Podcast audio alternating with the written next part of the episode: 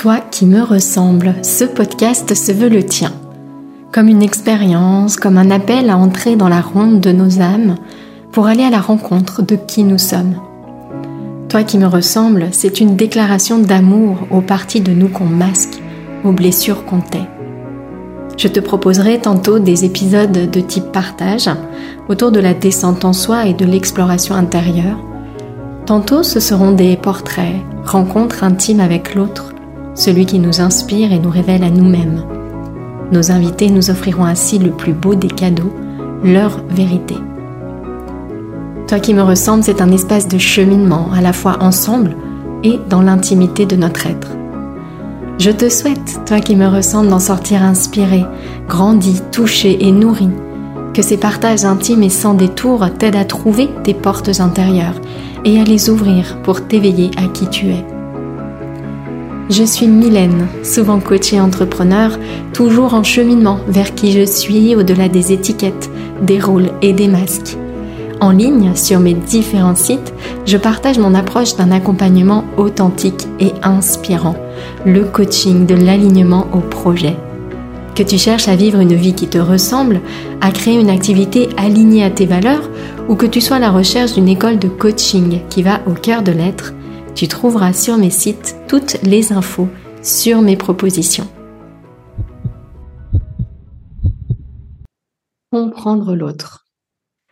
Pour ce nouvel épisode de podcast, je me suis posé ces différentes questions. Pourquoi c'est aussi difficile de comprendre l'autre, d'écouter l'autre?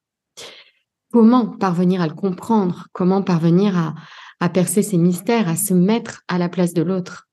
Et en quoi est-ce important, en quoi est-ce essentiel pour notre propre bien-être que d'arriver à comprendre l'autre?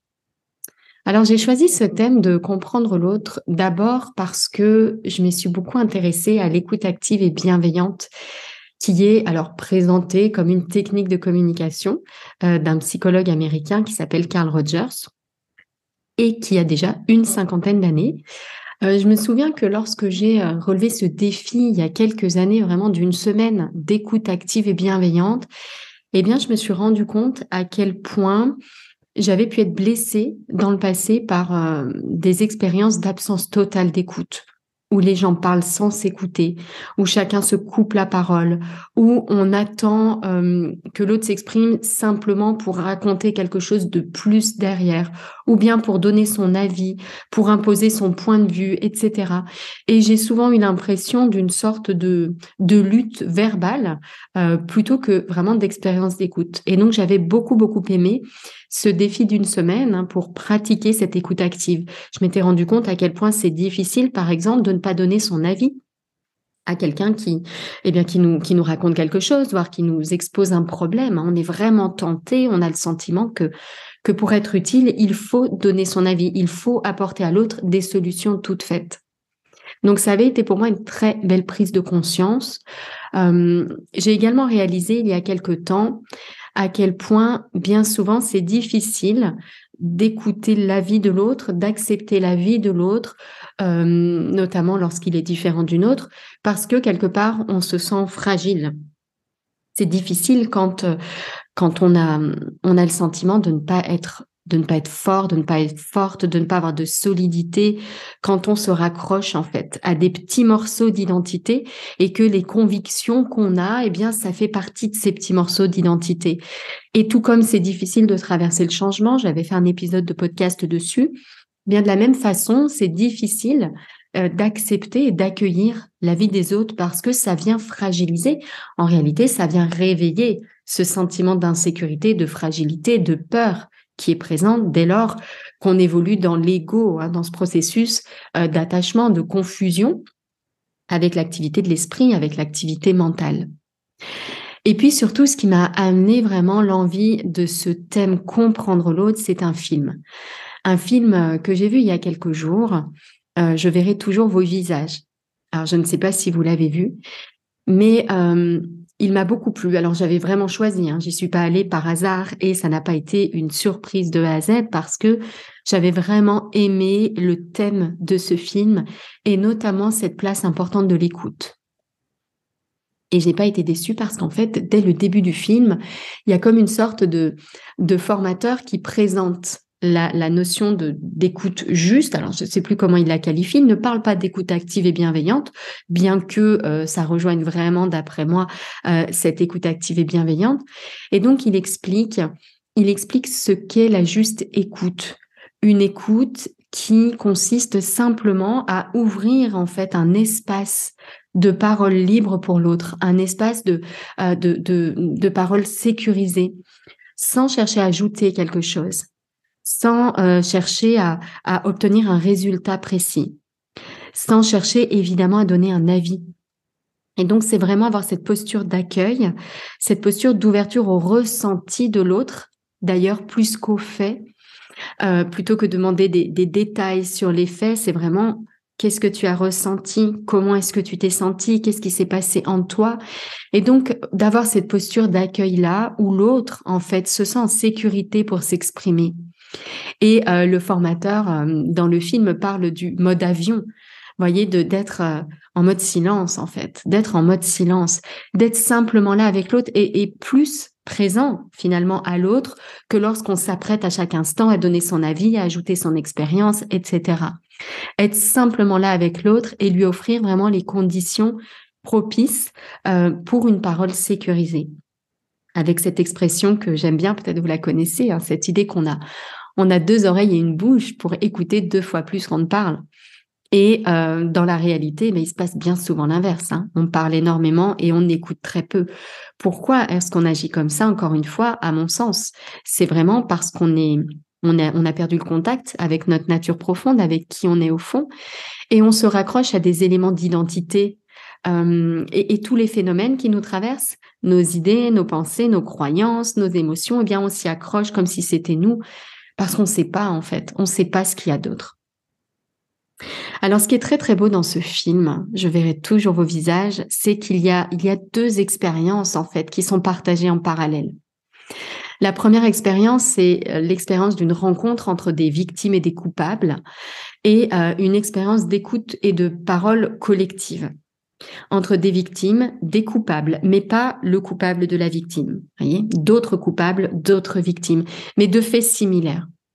Et ce qui est très très beau dans ce groupe de paroles, alors, il y a la place du collectif déjà, et ce qui fait que j'aime beaucoup le collectif et que c'est vraiment ce que j'utilise dans mes accompagnements, c'est que la parole des uns libère les autres, l'émotion de l'un libère l'émotion de l'autre, aide à la mettre en lumière. Et donc c'est pour ça qu'aujourd'hui je travaille euh, uniquement, quasiment uniquement en collectif. Et on s'aperçoit qu'il y a une réussite de ce processus d'écoute collective, de partage libre, de compréhension de l'autre, dès lors que l'émotion de chacun des victimes peut s'apaiser. Dès lors que cette émotion peut s'apaiser, eh bien là, on peut ouvrir un espace, un espace de silence pour l'autre. On peut prendre le temps de l'écouter.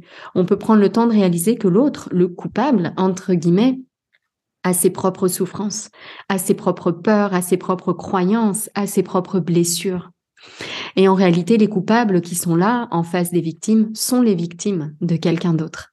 Et dès lors que on prend le temps de, comprendre l'autre en l'écoutant, eh bien, euh, ça paraît euh, ça paraît une évidence que nous nous ressemblons toutes et tous en profondeur, que en certains aspects, ces coupables nous ressemblent. Euh, ce qui diffère de nous, c'est cette apparence, c'est cette étiquette, mais qu'en réalité, entre culpabilité et, sentiment d'être victime, eh bien, euh, la nuance n'est pas si brute, si directe, si franche en réalité. Donc il y a cette première expérience de réussite de cette écoute que j'ai trouvée vraiment très intéressante et, et, pleine d'espoir et pleine de promesses. Et puis en, parallèle de ça, il y a ce qui, à mon sens, est vraiment ressorti comme un comme un échec de ce processus d'écoute parce que là l'émotion est trop forte. On a une victime et on a son coupable face à face, un individuel. Et là, on sent que l'émotion est trop forte. L'émotion submerge encore. Et ce qui se passe quand l'émotion submerge encore, quand la colère est toujours vive, alors notre cœur est fermé à l'autre et on ne peut pas l'écouter. On ne peut pas l'écouter parce que le tumulte des émotions est, trop fort. On ne peut pas l'écouter, on ne peut pas le comprendre. Et du coup, euh, Contrairement à peut-être l'image que nous montre le film à la fin de, cet échange entre deux personnes, cet échange vraiment en individuel, j'ai pas du tout ce sentiment d'avoir retrouvé une liberté, que la victime ait retrouvé une liberté, euh, puisqu'en réalité c'est plutôt un dernier excès de colère, un dernier excès de peur et un dernier excès de fermeture en réalité à l'autre. L'acte est ignoble, hein, je vais pas dévoiler les détails de ce film. Il s'agit pas du tout d'excuser l'acte, mais simplement de prendre conscience. Et pour moi, c'est vraiment ce qui est revenu et ressorti de cette expérience-là de face à face individuelle qui ne porte à mon sens pas ses fruits, c'est que la colère, garder de la colère, ça ne rend pas libre. Et que on voit bien dans ce film, j'ai trouvé ça très beau, que ceux qui parviennent à ressortir libres de ce processus d'échange et de compréhension sont ceux qui sont parvenus à écouter l'autre. Donc voilà cette introduction un petit peu longue, mais parce qu'en fait j'ai vraiment euh, ce film m'a beaucoup fait réagir, m'a beaucoup fait réfléchir et euh, est venu confirmer en fait un certain nombre de, de messages que que j'ai à cœur de partager, de transmettre depuis quelque temps maintenant. Et donc il y a trois questions pour moi qui sont vraiment ressorties, qui ressortent de ce thème de comprendre l'autre. La première, c'est pourquoi c'est difficile de comprendre l'autre? Pourquoi c'est si difficile? Pourquoi on part de si loin? Je crois que c'est très difficile de comprendre l'autre parce que c'est très difficile de se comprendre soi-même. On n'a pas l'habitude de s'écouter. On n'a pas l'habitude, on ne connaît pas notre nature. On ne connaît pas la nature d'une émotion. Alors quand quelque chose se produit, on subit la tempête de l'émotion.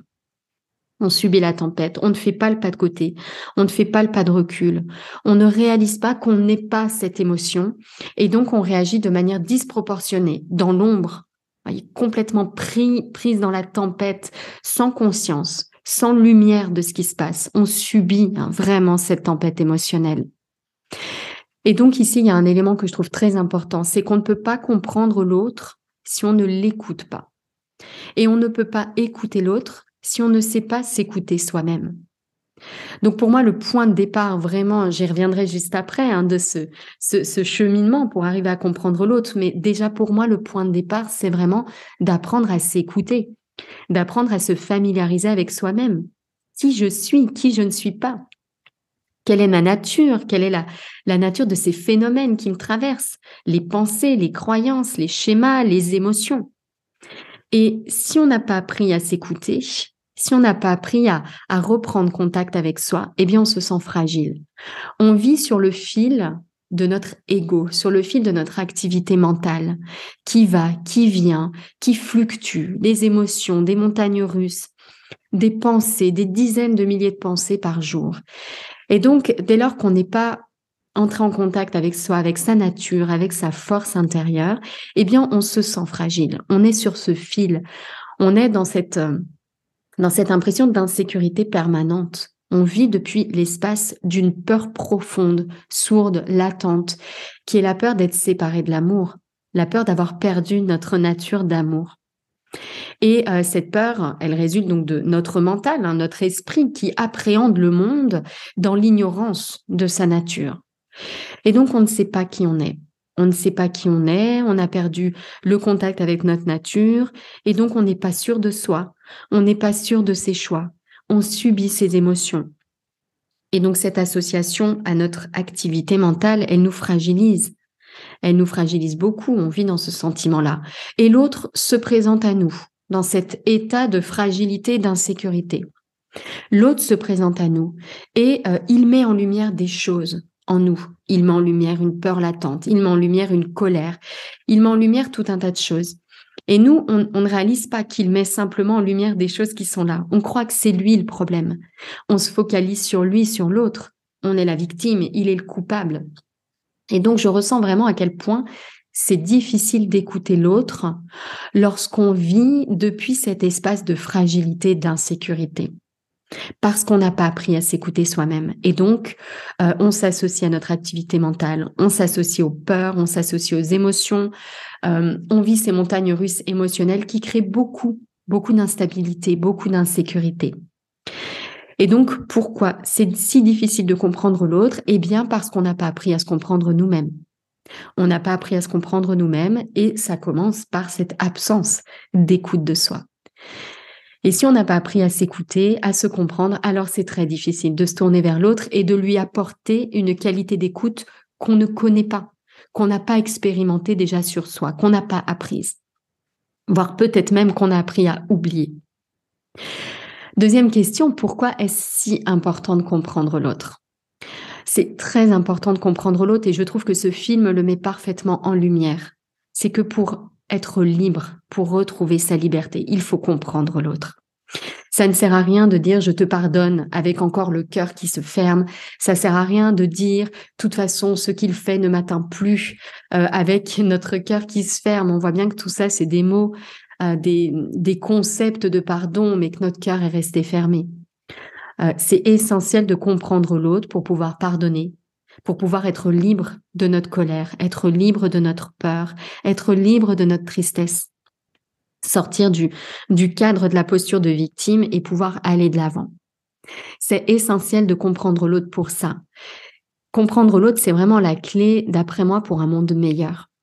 Parce que là, on parle de, des conflits individuels, on parle de, euh, de ces violences ordinaires, de ces violences de tous les jours. J'ai beaucoup écrit sur ces violences ordinaires dernièrement. Des adultes qui crient sur des enfants, euh, des, des, des, chefs qui, euh, qui, qui, crient sur, sur leurs employés, qui ne les valorisent pas, euh, des, voisins qui se disputent de manière violente, bref, les violences ordinaires ou nous, avec notre conjoint, quand on est énervé de notre journée, fatigué, qu'on se déverse sur l'autre, ces violences ordinaires, elles sont partout. Et il y a d'un côté ces violences ordinaires, mais il faut bien voir qu'une une violence ordinaire, une blessure individuelle qui n'est pas conscientisée, qui n'est pas accueillie, eh bien, ça engendre des conflits à plus grande échelle on les répercute en fait tout simplement sur les autres parce qu'on ne brise pas la chaîne de ces conflits, de ces, euh, de ces blessures. Et donc, vraiment, à mon sens, pour un monde meilleur, euh, comprendre l'autre, c'est vraiment une clé pour éviter les conflits, pour éviter les guerres, en fait, à plus grande échelle, parce qu'en réalité, tout part d'un individu et de blessures non accueillies d'une peur, euh, d'une humiliation, d'une injustice qui explose en fait dans des réactions, euh, des réactions disproportionnées et, et, subies en réalité, qui ne sont pas des choix du cœur, qui sont vraiment des, des réactions subies. Donc c'est la clé pour un monde meilleur. Donc voilà pourquoi c'est si important de comprendre l'autre. Et puis au-delà de ça, au-delà de, ce qui est réparer des blessures, euh, éviter des conflits, bah, j'ai envie de dire, il y a l'aspect positif de la démarche qui est de, de vivre notre nature, vivre notre essence, euh, vivre la connexion avec l'autre, vivre l'unité. Nous sommes toutes et tous liés. Nous sommes toutes et tous liés. Nous avons la même nature. Nous vibrons au fond la même chose. Après, les expériences de notre vie, les histoires de notre vie, les peurs, les émotions, les blessures font que nos, nos expériences de vie sont différentes. Mais au fond, l'autre n'est pas différent de nous-mêmes. Et dans le film, lorsque les, gens parviennent à s'écouter, eh bien, ils réalisent que l'autre que je qualifiais de coupable est la victime de quelqu'un d'autre et que ce coupable de, du coupable est elle-même la victime de quelqu'un d'autre. C'est juste une chaîne, une grande chaîne de blessures, une grande chaîne de souffrance qui n'est pas rompue à un moment donné, qui n'est pas brisée par la conscience, par la lumière qu'on met sur les choses. Et donc, réaliser que cet autre n'est pas différent de moi, que l'autre fait partie de moi. Et qu'en réalité, si je refuse à l'autre ma compréhension, si je refuse à l'autre mon amour, je m'en exclus moi-même et je me prive de ma liberté. Et ça, je trouve que c'est très visible dans le film, donc c'est pour ça que je, l'ai trouvé particulièrement éclairant, c'est que ils auraient pu nous montrer simplement une expérience de réussite euh, toute belle où tout le monde finit très heureux, très libéré, etc. Mais mais il y a cette expérience à côté où on, ressent bien encore le poids, le poids de l'émotion, le poids de la blessure qui empêche de voir l'autre et, et et du coup qui nous empêche d'être libres. Alors comment faire maintenant pour comprendre l'autre? Quelques éléments. Euh, à dire synthétique et, et, pratique de ce chemin pour réussir à comprendre l'autre. La, la, première étape, c'est vraiment de parvenir à apaiser son mental. Et pour parvenir, alors quand je parle de mental, il y a les émotions et les pensées ici. Et en réalité, pour pouvoir commencer à apaiser son mental, il faut observer ce qui se passe en soi. Observer ce qui se passe en soi, observer les phénomènes qui nous traversent écouter, écouter nos ressentis. euh, voir les pensées qui vont et viennent, voir l'émotion quand elle arrive, l'émotion qui submerge, l'émotion quand elle repart. C'est vraiment prendre l'habitude d'écouter ce qui se passe à l'intérieur de soi. Pour moi, ça, c'est vraiment la première étape. Lorsqu'on parvient à faire ça, à observer ces phénomènes qui nous traversent, on découvre quelque chose au-delà des phénomènes. C'est notre nature. Là, on peut rentrer en contact avec notre nature, rentrer en contact avec les qualités de notre nature. Lorsqu'on est entré en contact avec les qualités de notre nature, on a plus de force, plus de solidité pour accueillir les émotions, les blessures pouvoir les observer parce qu'au début, lorsqu'on essaye d'apaiser son mental, on évite, euh, dire, balayer de toutes parts, balancer, euh, submerger euh, par, par ses émotions, par ses tempêtes. Et c'est difficile de garder la solidité. C'est pour ça que on apprend à s'écouter. Ensuite, on contacte sa nature, on vibre ses qualités, hein, on, la renforce, on la met en lumière. Et puis, on accueille, on accueille les émotions, on accueille les blessures. Et c'est seulement à ce moment-là, quand on a fait cette démarche en trois temps, qu'on peut venir l'incarner à l'extérieur. L'incarner à l'extérieur dans notre posture d'ouverture à l'autre, dans nos paroles, dans nos silences. Alors seulement, on peut écouter l'autre. Parce qu'on fait le silence en soi. Parce qu'on peut euh, taire la blessure qui va chercher à se manifester en donnant son avis, en criant plus haut que l'autre, plus fort que l'autre. On va pouvoir faire le silence, ne pas donner d'avis, ne pas interrompre. Et parce qu'on fait silence et que l'autre peut s'exprimer, alors seulement on peut prendre conscience de ce qui nous relie au-delà des apparences. On peut prendre conscience qu'on se ressemble au-delà des apparences. Et c'est vraiment ça le thème de ce podcast. Réaliser qu'au-delà des, des émotions, des pensées, des souffrances. Il y a vraiment des, des, des, rêves, il y a vraiment des aspirations qui sont similaires. Il y a vraiment des souffrances et des peurs qui sont là chez les uns, chez les autres. Et donc pour moi, le vrai travail d'apaisement de nos relations avec l'autre, ça ne commence pas dans euh, les, techniques de communication qu'on peut nous, présenter à l'extérieur, ça commence vraiment en soi. Et j'ai vraiment le sentiment que ces techniques de, commerce, de communication avec les bons mots à utiliser, les bonnes tournures à utiliser, présenter ses besoins, présenter sa demande. Euh, le, le, le, gros intérêt, en fait, je pense ici à la communication non violente. Il y a d'autres formes, d'autres approches de communication, mais à mon sens, la seule vraie avancée de cela, c'est que pour pouvoir présenter à l'autre ses besoins, il faut déjà mettre de la clarté sur, euh, sur ce qui se passe à l'intérieur de soi. Et ça invite à s'écouter. Et pour moi, c'est la seule chose à retenir ici, au-delà de ces techniques, euh, qui, à mon sens, peuvent s'enfermer dans une sorte de cadre qui n'est pas comprendre avec le cœur, mais simplement utiliser des mots euh, pour servir de, repère ou de, on va dire, d'étape pour apprendre à s'écouter, de, d'indicateur d'une écoute. Pour moi, la clé, euh, le vrai travail, il n'est pas là. Il n'est pas dans les mots à utiliser, il n'est pas dans ces techniques en trois temps, en quatre temps, etc. Ça, c'est pardonner avec la tête. Mais si le cœur n'y est pas, ça ne sert à rien. Et, c'est vraiment ce qu'on voit dans ce film, encore une fois, avec cette deuxième expérience de confrontation qui ne mène, à mon sens, nulle part. C'est que dire ce qu'on pense à l'autre, vouloir s'affirmer, vous savez, ces techniques d'assertivité, etc. Si notre cœur est fermé, ça ne nous rend pas libres. Tout au mieux, ça peut être une étape sur notre chemin.